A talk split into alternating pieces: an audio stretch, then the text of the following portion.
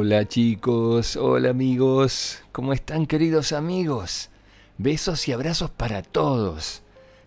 Bueno, como siempre chicos, vamos a empezar enviando saludos y agradecimientos para todos los que me escriben. Le quiero enviar un beso muy grande a Santiago Poblete, que tiene 7 años, para Regina Poblete, que tiene 2, para Jairo Poblete, que tiene 13 años escribió su papá Nazaret Poblete. Así que para toda la familia Poblete, un beso muy grande. Otro beso para Frida, que vive en Aguascalientes. Y el viernes próximo, ahora en marzo, es su cumpleaños y saluda a su mamá Moni. Frida, tirón de orejas y feliz cumpleaños por adelantado. Beso enorme. Y finalmente un beso muy especial para Emilia, que tiene seis años.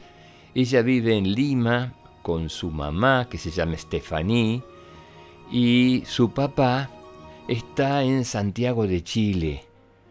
Así que al papá de Emilia le vamos a enviar un beso muy fuerte. Seguramente muy pronto van a volver a estar juntos, cuando pase esta pandemia, cuando se pueda viajar seguramente se van a reencontrar.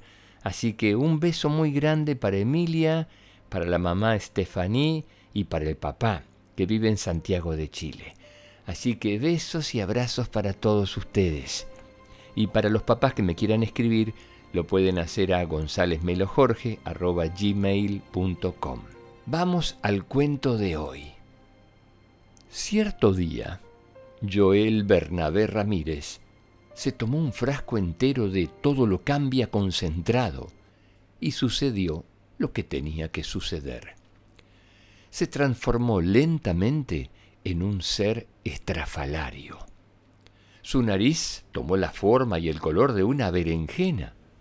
Las orejas se desplegaron como rodajas de sandía y la cabeza le quedó calva como un huevo. Pero lo realmente maravilloso fue que a Joel Bernabé le crecieron alas. Y de inmediato, como es natural, se echó a volar.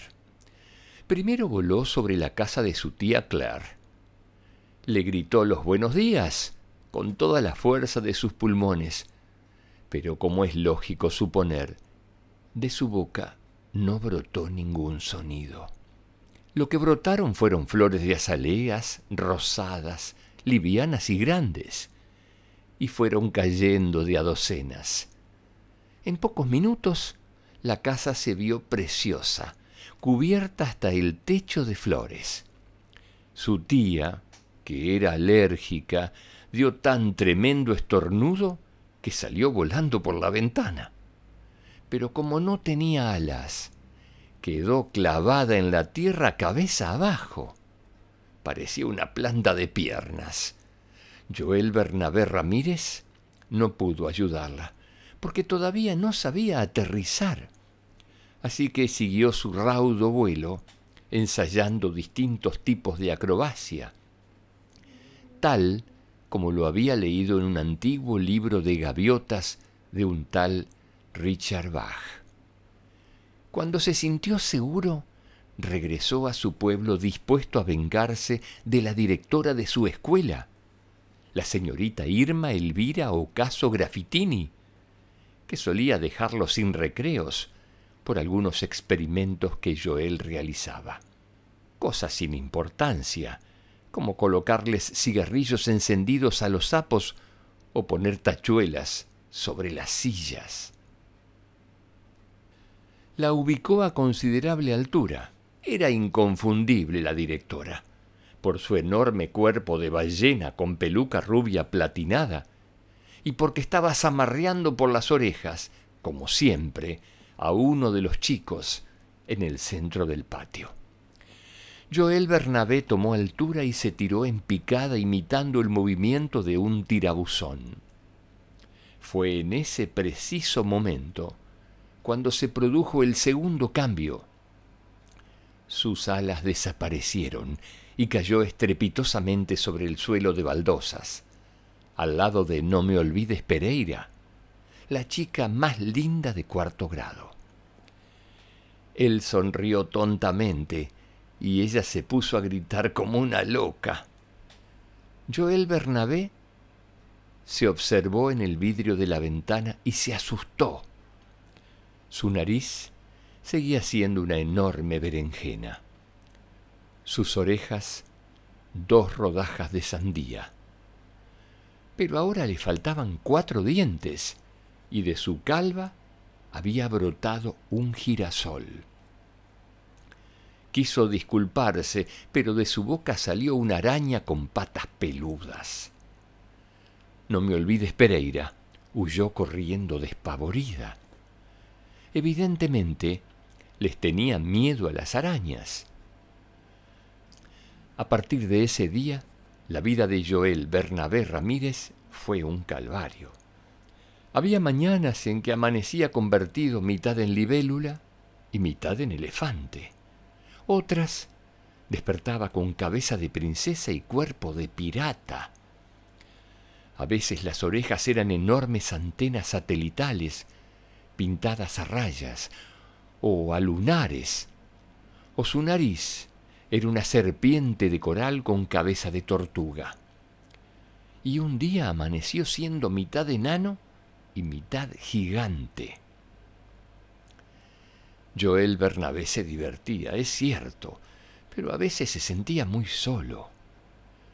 Fue en uno de esos días cuando se enteró que No me olvides Pereira había desaparecido. La buscó poniendo avisos en todos los periódicos y también usando todos los buscadores de Internet. Solamente en Yahoo encontró a una tal no me olvides Pérez Lindo.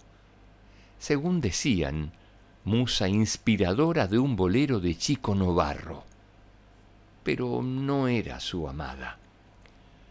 Se concentró escuchando vallenato y cumbia colombiana y logró transformarse en un mosquito. A esta altura ya dominaba las transformaciones a su antojo. Sabía que debía apurarse porque, según un libro de biología, la vida de los mosquitos era muy breve. Volando como un rayo, llegó a la ventana de su chica. Entró por las celosías entreabiertas y descubrió la cruel verdad.